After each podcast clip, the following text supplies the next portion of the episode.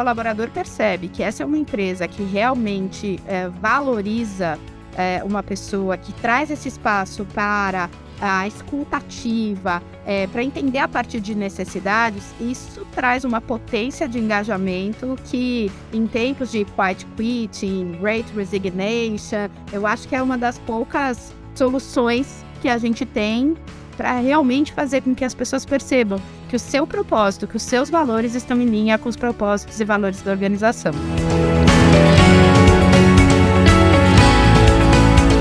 O que você faria? Esse é o podcast do Easy Business School. Seja bem-vindo ao nosso novo encontro. Em cada episódio você vai conhecer como executivos de diferentes indústrias enfrentaram os dilemas da direção de negócios. Acreditamos que essas histórias poderão se somar às suas e contribuir para qualificar o processo de análise e tomada de decisão gerencial. Também vamos conversar com os nossos professores para manter você atualizado sobre as novas soluções para os desafios de gestão no Brasil.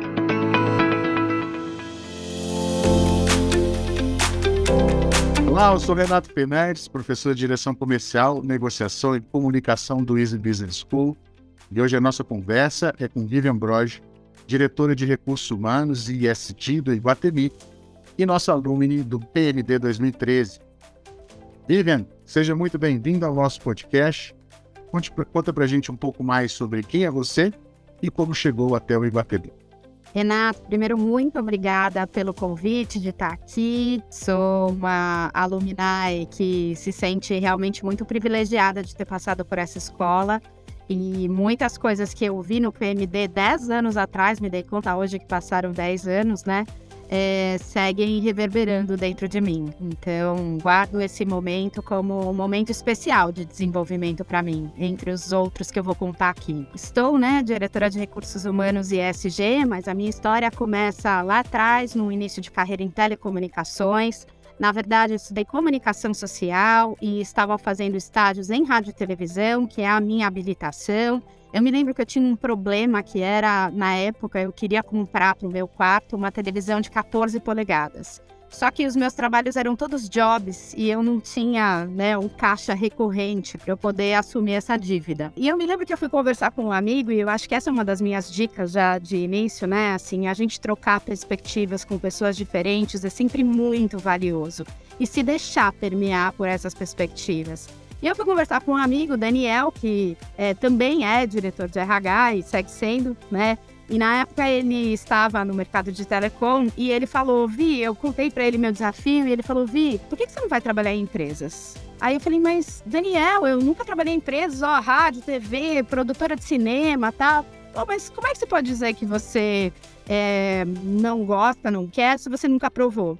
Falei, bom ponto, Daniel. E aí começa a minha história com as perguntas. Eu sempre fui uma mulher curiosa, assim, uma menina desde a infância curiosa e sempre me deixei permear pelas perguntas. E até hoje, né? Acabei de vir de uma reunião de conselho que eu acabei a reunião fazendo várias perguntas. Eu acho que a gente ouvir perguntas, mas realmente, como quem quer ouvir, é um dos melhores exercícios para a gente desconstruir certezas e criar espaço para inovação. E a minha vida foi um pouco assim: as perguntas foram aparecendo e eu fui me deixando permear por essas respostas. Então, comecei em telecom lá né, na empresa que o Daniel me abriu portas para participar. Tive a oportunidade de passar por várias empresas nesse ramo de telecom e eu sempre fui entendendo que eu tinha uma habilidade, talvez, de resolver problemas, porque eu me lembro que numa das empresas que eu passei, eu estava ouvindo né, as ligações da central de atendimento e percebia que, apesar de existirem scripts, que as respostas que os atendentes davam nem sempre eram as mesmas. E comecei a me interessar sobre como é que a gente realmente capacitava as pessoas. Aí fui conversar com supervisores da central, aí fui conversar com representantes e ouvindo a todas as pessoas e a parte da história de você fazer perguntas é estar tá aberto para ouvir. Então, ouvindo essas perspectivas, eu descobri que os scripts talvez não fossem suficientes e que a gente podia ter é, uma forma de capacitar as pessoas para solução de problemas, mas de um jeito mais colaborativo né, e mais unificado, que acabou reduzindo drasticamente o tempo dessas chamadas e até o volume dessas chamadas. E nesse momento fui chamada na época pela diretora de marketing falando: "Menina, eu era menina, né? O que que você fez aqui?" E eu falei, ó, escutei as pessoas e a partir do que elas me disseram, construí soluções. Ela falou, você quer vir trabalhar na minha área de qualidade? Ouvir os clientes, então, para resolver? E esse talvez foi um momento ahá para mim, porque eu descobri um superpoder.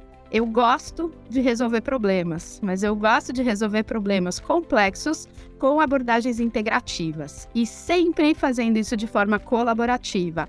Naquela época não estava tão em voga falar de colaboração como uma força na gestão.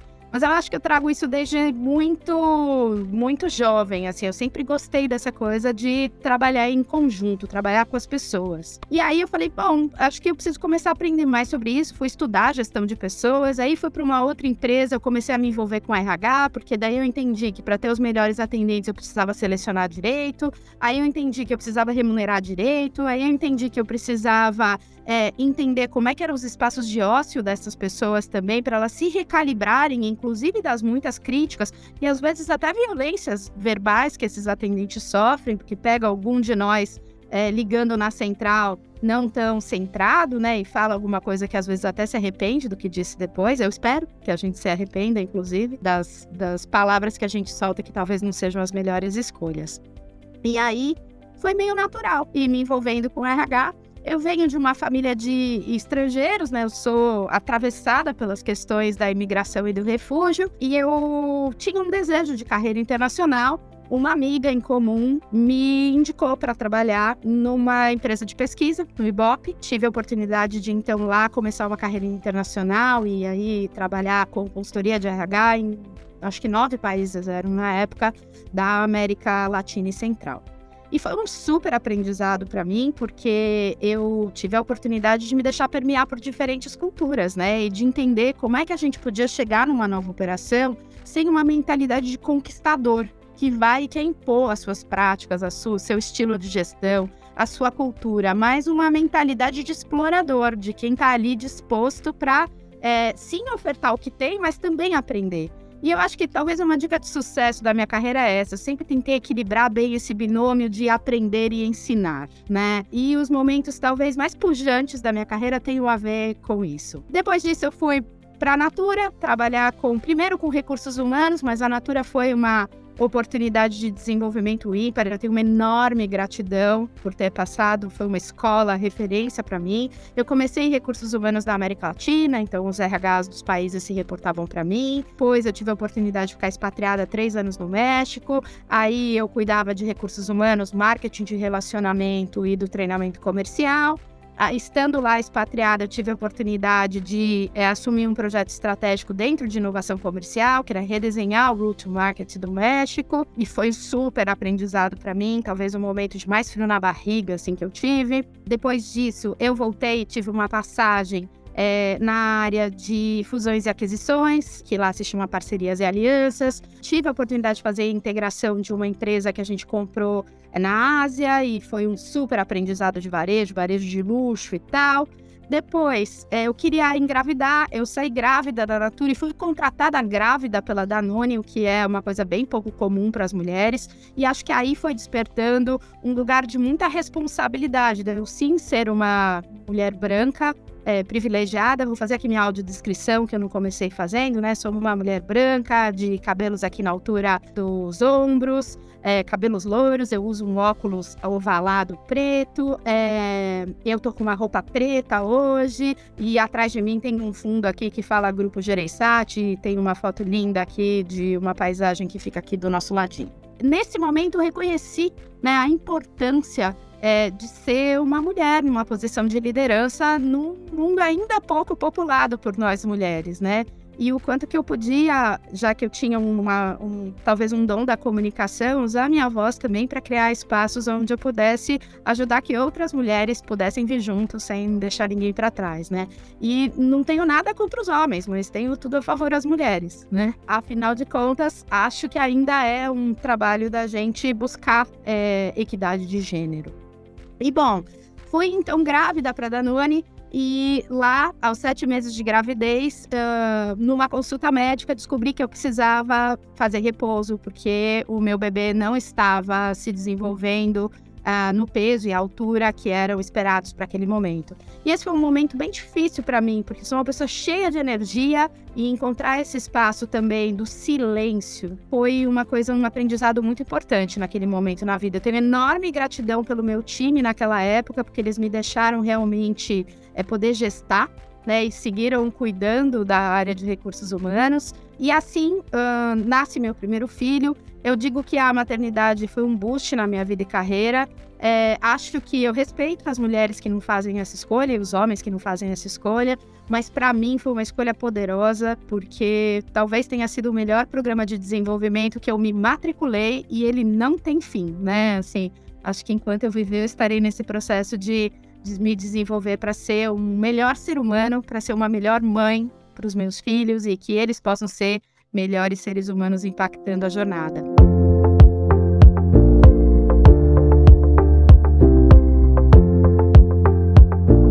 Então, aquela, aquela menina curiosa que viveu tantas experiências interessantes e fez aí um trabalho muito rico, né? E tão bem detalhado em tantas organizações, você está no programa certo, viu, Vivian? Porque aqui nós gostamos de fazer perguntas, assim como a gente faz em sala de aula. Eu, eu queria te fazer uma pergunta aqui, que é a pergunta clássica do nosso programa, que é qual foi o maior desafio que você enfrentou ao longo de toda essa jornada, passando por tantas empresas até chegar a esse cargo de diretora de recursos humanos e dia no Ibatemi? Que o maior desafio que eu vivi foi o desafio é, do equilíbrio, né, entre, entre os muitos papéis que eu ocupo na vida, mas sobretudo o papel é, de mãe, de executiva e de professora também nas horas vagas, né? Como equilibrar tudo isso e, sobretudo, porque quando meu primeiro filho nasce, é, a gente é, se descobre pais de uma criança, pais e mães, no meu caso mãe, de uma criança que é uma pessoa com deficiência, ele tem uma síndrome muito rara. E isso foi um uma tremenda descoberta para mim. Eu sempre fui uma pessoa muito rápida de raciocínio, de entendimento e por, por conta disso, às vezes até um pouco impaciente com os ritmos de desenvolvimento das pessoas. E quis o destino, né? E eu acredito que é, Deus me colocou aí uma oportunidade de revisitar esse meu passo, né? De entender que não é sobre o nosso passo, é sobre o passo de todos nós. Como é que a gente alinha esse passo respeitando os tempos das pessoas? E foi um, um momento muito importante para mim, porque é, desse lugar de muitos privilégios, né? De ser uma mulher branca privilegiada, eu percebi, né, à medida que eu ia me envolvendo com as questões de saúde do meu filho, que existiam muitas mulheres, né, que quando se descobriam mães de uma criança com deficiência, é, as famílias se desestruturavam. A estatística é bem ruim nesse sentido. E a maior parte dos casos, né, a mãe ficava com a tarefa do cuidar e do prover. O que muitas vezes, sobretudo num lugar de menos privilégios, onde você não tem uma rede de apoio tão bem estabelecida, isso entra em rota de colisão.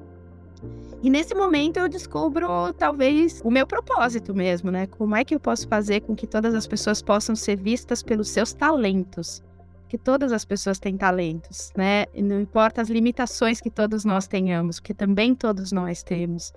E também esse olhar de muito apurado de entender que diversidade é um fato, nenhum de nós é igual e que todos nós somos perfeitamente imperfeitos. E isso nada tem a ver com ser pessoas com ou sem deficiência. Mas eu acho que esse foi um aprendizado tremendo para mim que me fez é, me engajar também, né? Entender que eu precisava talvez trabalhar para influenciar políticas públicas, para que direitos humanos pudessem estar preservados para todas as pessoas, sem deixar ninguém para trás, né?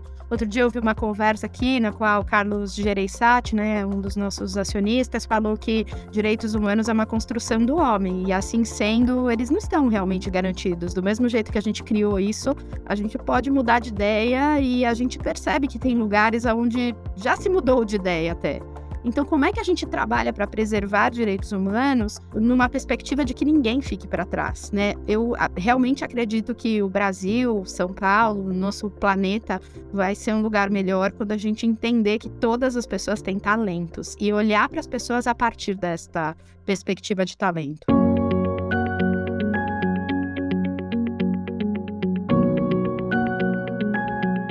Agora, esse, desafio é um desafio, digamos, é um desafio super contemporâneo, né? Está na agenda, de alguma forma, de todos os os recursos humanos, toda a direção geral das companhias, que é como fazer uma gestão que nós gostamos de dizer na escola, né, é, centrada na pessoa, né, centrada no indivíduo.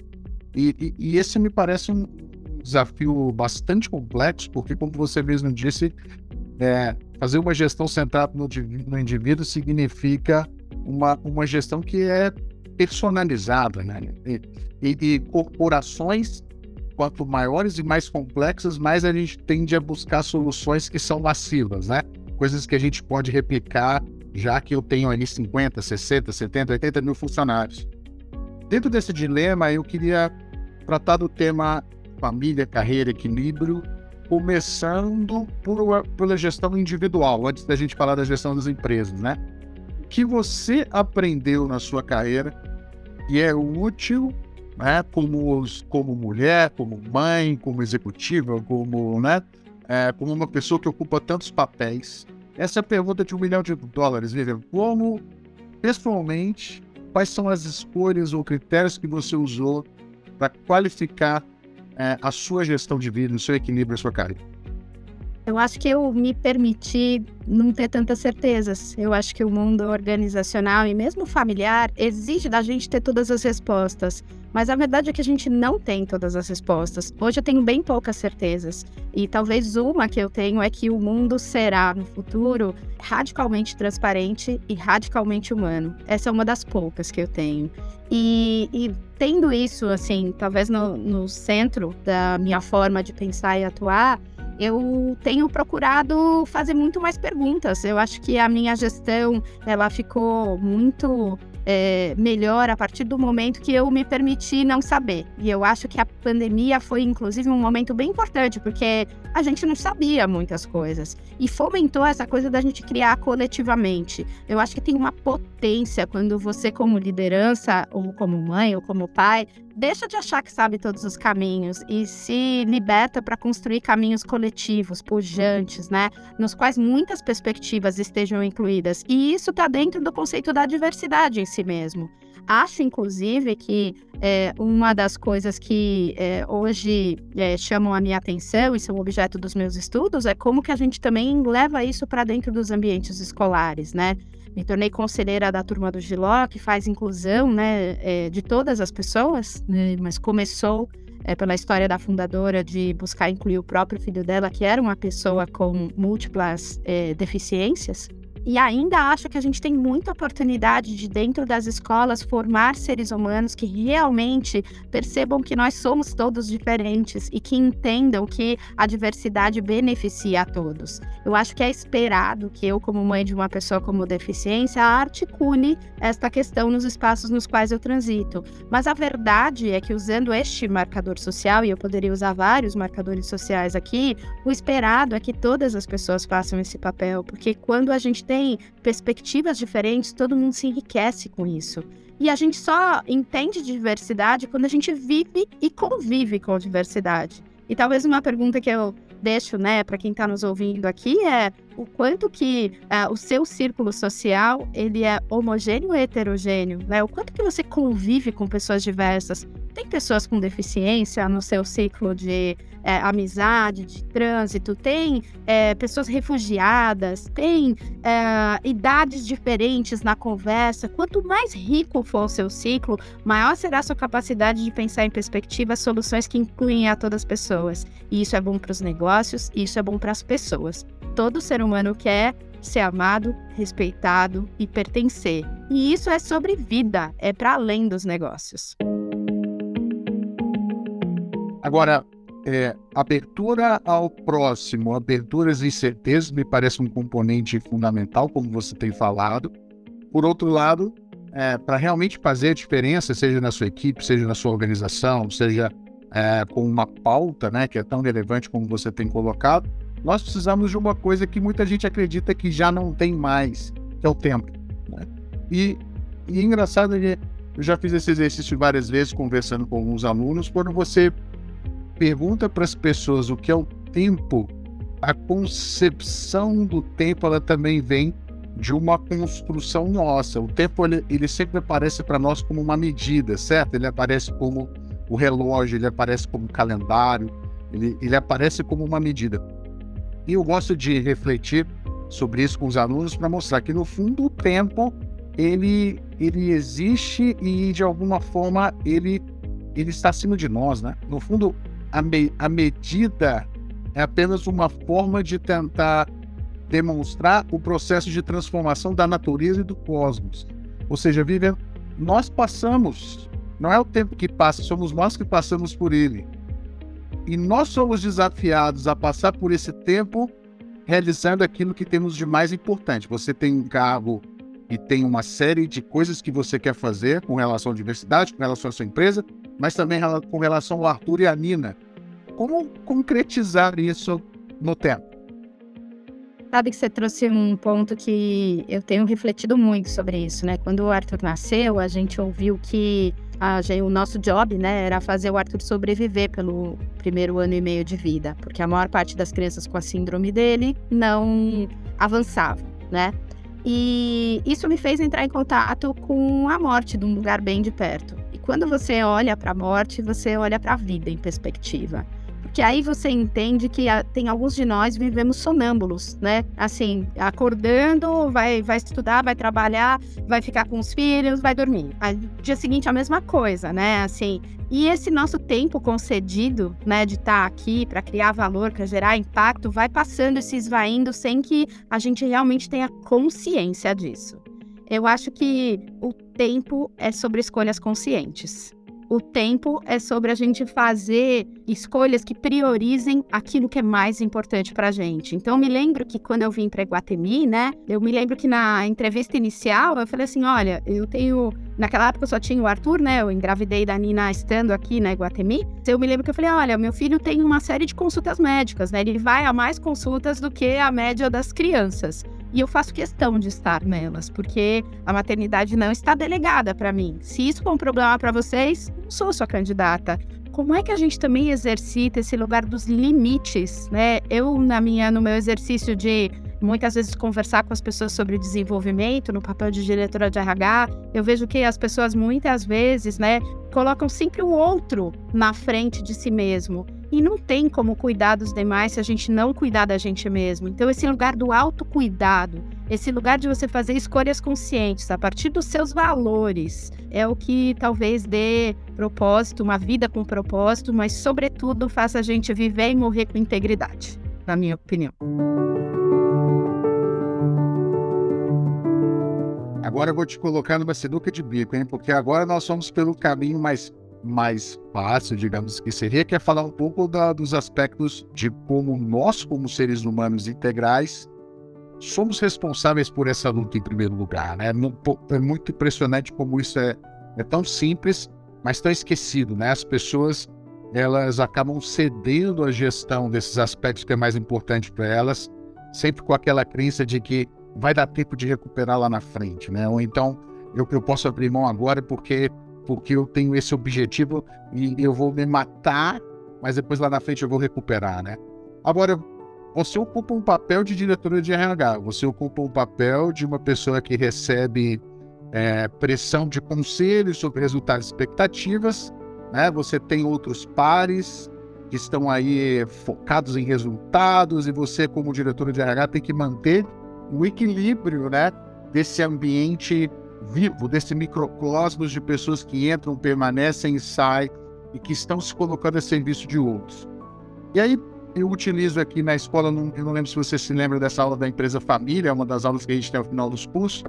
Tem um vídeo de, um, de uma pessoa chamada Nigel Marsh, que eu, que eu utilizo normalmente, e ele foi autor do livro que eu, que eu sugiro que os nossos aqui ouvintes leiam, que é o Fat, Poor and Fired, né? Então, é, é o livro em que ele conta um pouco a história de quando ele fez 40 anos e ele foi demitido, estava sobrepeso, com problemas de saúde, e aí ele resolve é, fazer uma jornada para dentro para refletir um pouco sobre esses elementos de equilíbrio. E na fala dele, tra trago essa fala para a gente continuar a sua conversa, ele faz um statement muito forte. Ele diz que toda discussão sobre equilíbrio no trabalho só serve para mascarar uma verdade cruel alguns trabalhos e escolhas de carreira são incompatíveis com a possibilidade de uma pessoa criar uma família.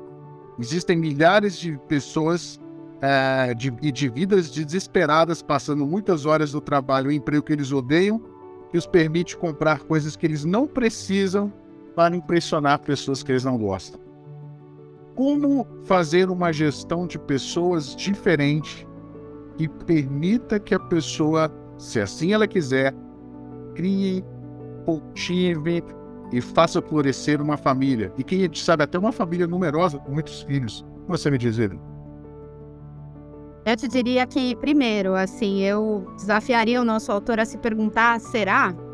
Será que são mesmo incompatíveis? Não sei se eu tenho essa certeza.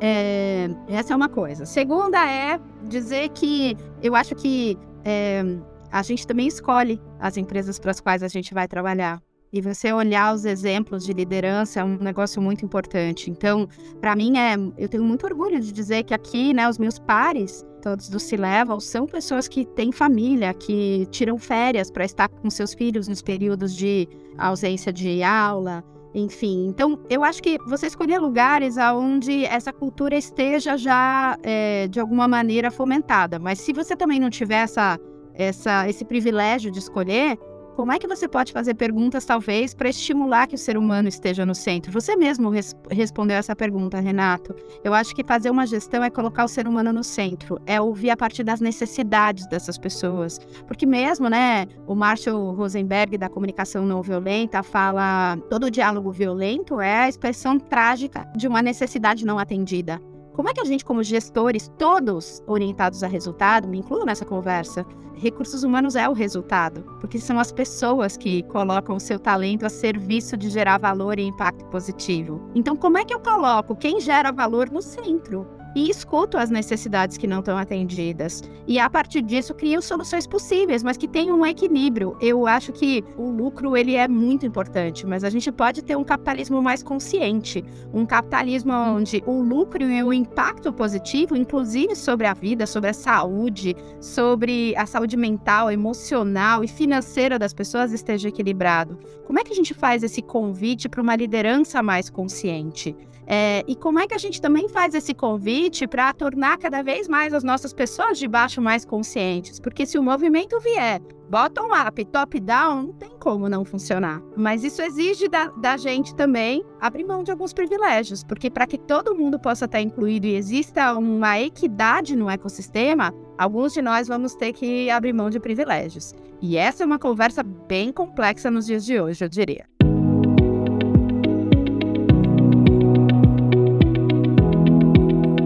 Nós temos aqui na escola uma linha de estudos chamado Family Supportive Workplace, que é, faz parte do nosso núcleo de transformação e cultura organizacional, do qual já tivemos a grata oportunidade de, né, de trabalhar junto com o Iguatemi, tanto com a Vivian quanto com a Cristina Betts. E uma das linhas que nós investigamos sobre o que é um, um espaço de trabalho que suporta, né, que favorece, que, que permite o desenvolvimento familiar, são os pilares política de apoio e gestores apoiadores da família. E partindo do que você falou, Vivian, gostaria que você desse alguns exemplos do que você ou seus colegas têm praticado no Iguatemi em termos de políticas orientadas ao apoio familiar e pessoas que realmente, gestores que realmente podem ser apoiadores da família. Como é que funciona isso na prática? Acho que a primeira coisa é esse lugar de você colocar a pessoa no centro, uma acolhida, né? Eu me lembro que eu engravidei da Nina, minha segunda filha, na primeira semana de trabalho. Então, né, quando eu descobri que estava grávida, fui conversar com o Carlos Gerissati, que era o meu gestor na época, né? Foi antes da sucessão para a Cris. E eu estava um pouco aflita, porque né? Assim, tinha acabado de entrar na empresa, não tinha vivido uma experiência tão boa na minha primeira maternidade dessa coisa do equilíbrio, sobretudo me ver muito vulnerável, né? De me perceber no talvez no momento mais desafiador da minha vida, de ter zero certezas e ter que estar tá totalmente a serviço de fazer com que é, o meu filho pudesse ter as melhores condições para sobreviver. Era disso que a gente falava lá no início. Então, até pensando nisso, naquele momento lá atrás, se você me perguntar, Renato, o seu desempenho foi o melhor? Não, Renato, não foi. Mas eu não me vejo nem um pouco fracassada por isso, porque se eu me coloco num lugar de respeito ao ser humano, eu acho que vivendo o que eu estava vivendo era muito pouco provável que eu pudesse ter o meu melhor desempenho naquele momento. Então tudo isso permeava quando eu fui conversar com ele que eu estava grávida pela segunda vez, né? Isso tudo estava aqui na minha mochila, vamos dizer. E eu me lembro que ele virou para mim e falou assim: "Vi, essa é uma empresa familiar que valoriza as famílias. Tá tudo bem. eu te contratei para uma jornada de muito mais longo prazo. Você vai sair de licença maternidade e vai voltar. E olha, gente, tô aqui há cinco anos, então o que ele disse é verdade, gente. Podem, podem acreditar que é possível, né? Então, eu acho que tem esse lugar de uma acolhida, de um líder humano que faz uma escolha empática e uma escuta empática e de que entende a necessidade. Ele conseguiu entender que eu precisava de acolhimento naquele momento, até por tudo que eu já tinha vivido. E com incertezas, né? Naquele momento eu não sabia como é que seria essa gestação, como é que seria o nascimento da Nina, tudo isso estava dentro do meu pacote de muita vulnerabilidade, de muita incerteza. Então, acho que a primeira coisa é como é que a gente prepara as nossas lideranças para se encontrarem nesse lugar de humanidade. E eu acho que não tem resposta certa para isso, né? Eu procuro usar talvez duas perguntas, assim. É, se eu estivesse vivendo isso, o que eu faria? E fazendo isso, como é que eu me sinto sobre isso? Porque uh, os nossos princípios morais e éticos dizem pra gente quando a gente tá passando barreiras. O corpo, inclusive, fala. Seu estômago aperta, às vezes um nó na garganta, às vezes um peso. Se a gente souber ler também os sinais que o próprio corpo nos diz, ele diz quando a gente, inclusive, tá violentando as nossas próprias crenças, os nossos próprios valores. E quando isso acontece, e, e às vezes eu entendo que tem sistemas organizacionais que têm eh, questões que podem entrar em conflito com seus valores. Como é que a gente cria contexto para o diálogo? Porque a partir do diálogo a gente encontra soluções possíveis. Né? Assim, a vida não é a arte do perfeito, a vida é a arte do possível. O que, que é possível neste contexto? Então, a gente, como empresa, né, procura é, fomentar que as nossas lideranças sejam realmente sensíveis né, a, a colocar o colaborador no centro da experiência. E a segunda coisa é criar realmente políticas para que isso possa acontecer, né? Então, desde a gente tem uma parceria com o Fleury para as pessoas que estão com dificuldade de uh, engravidar, uma, parceira de, uma parceria para apoiar na fertilização, ainda pouco presente no mercado brasileiro. E sim, né, as pessoas estão fazendo escolhas de vida que fazem com que a maternidade muitas vezes seja postergada. Então, como é que a gente entende esses hábitos do nosso tempo? Eu acho que gestão também é a gente se manter atento ao zeitgeist da nossa época e como é que a gente vai ajustando, né, as nossas práticas para continuar sendo uma marca relevante do desejo, não só para quem está aqui né, hoje na Iguatemi, mas para quem virá depois, porque isso é sobre sustentabilidade, isso é sobre a perenidade. E eu acho que quando eu converso sobre engajamento com os colaboradores, quando o colaborador percebe que essa é uma empresa que realmente é, valoriza é, uma pessoa, que traz esse espaço para a escutativa, é, para entender a partir de necessidades, isso traz uma potência de engajamento que, em tempos de quiet quitting, great resignation, eu acho que é uma das poucas soluções que a gente tem para realmente fazer com que as pessoas percebam que o seu propósito, que os seus valores estão em linha com os propósitos e valores da organização. Essa é a história mais universal mais humana de todas, né? Diante do desafio de equilibrar carreira e família no tempo, a batalha é um pouco esse zeitgeist, esse espírito do nosso tempo versus a nossa bússola individual. Essa é uma batalha que muitos, muitos perdem, né? Porque às vezes não sabem o que realmente os guia, né? Ou falta às vezes um entendimento do que realmente é bom do espírito do nosso tempo que vale a pena ser ajustado vale a pena ser olhado, porque todo o sistema ele evolui naturalmente. Viva, infelizmente, estamos chegando ao fim do nosso bate-papo e eu queria deixar aqui agora um espaço para que você dividisse com a gente um grande aprendizagem dessa sua trajetória tão rica, tão interessante, pessoal e profissional. Um grande aprendizado é a gente reconhecer que todos nós, me incluindo nessa conversa, temos luzes e sombras, mas também é uma escolha a gente se relacionar com as luzes das pessoas como é que a gente se relaciona com o que nos aproxima. Há sempre mais do que nos aproxima do que distancia das pessoas. Quando a gente acha esse, essa qualidade de vínculo, isso é potente na vida. E a segunda coisa, né? É, recentemente o pessoal da Natura me convidou para voltar lá num papo sobre mulheres líderes inspiradoras, né? E eu fiquei muito grata, né, de como alumni da Natura ser convidada para esse papo. E uma pessoa que é, tinha trabalhado comigo me fez a seguinte pergunta, né? Assim, ela disse que ela me conhecia antes, é, quando eu trabalhava na Natura, então, portanto, antes da maternidade, como uma pessoa é, muito competente, muito eficiente, né? Que estava muito orientada para resultados. E o que, que eu tinha me tornado depois da maternidade? E essa talvez tenha sido uma das perguntas mais potentes. Rafaela, se você escutar esse podcast, saiba que essa pergunta segue reverberando dentro de mim. A resposta que eu dei para ela é talvez o que eu deixaria aqui pra gente. Eu me tornei uma pessoa mais humana, mais falível. E todos nós somos perfeitamente imperfeitos. Acolher a nossa imperfeição é entender a perfeição da vida. Obrigada pela oportunidade, Renata.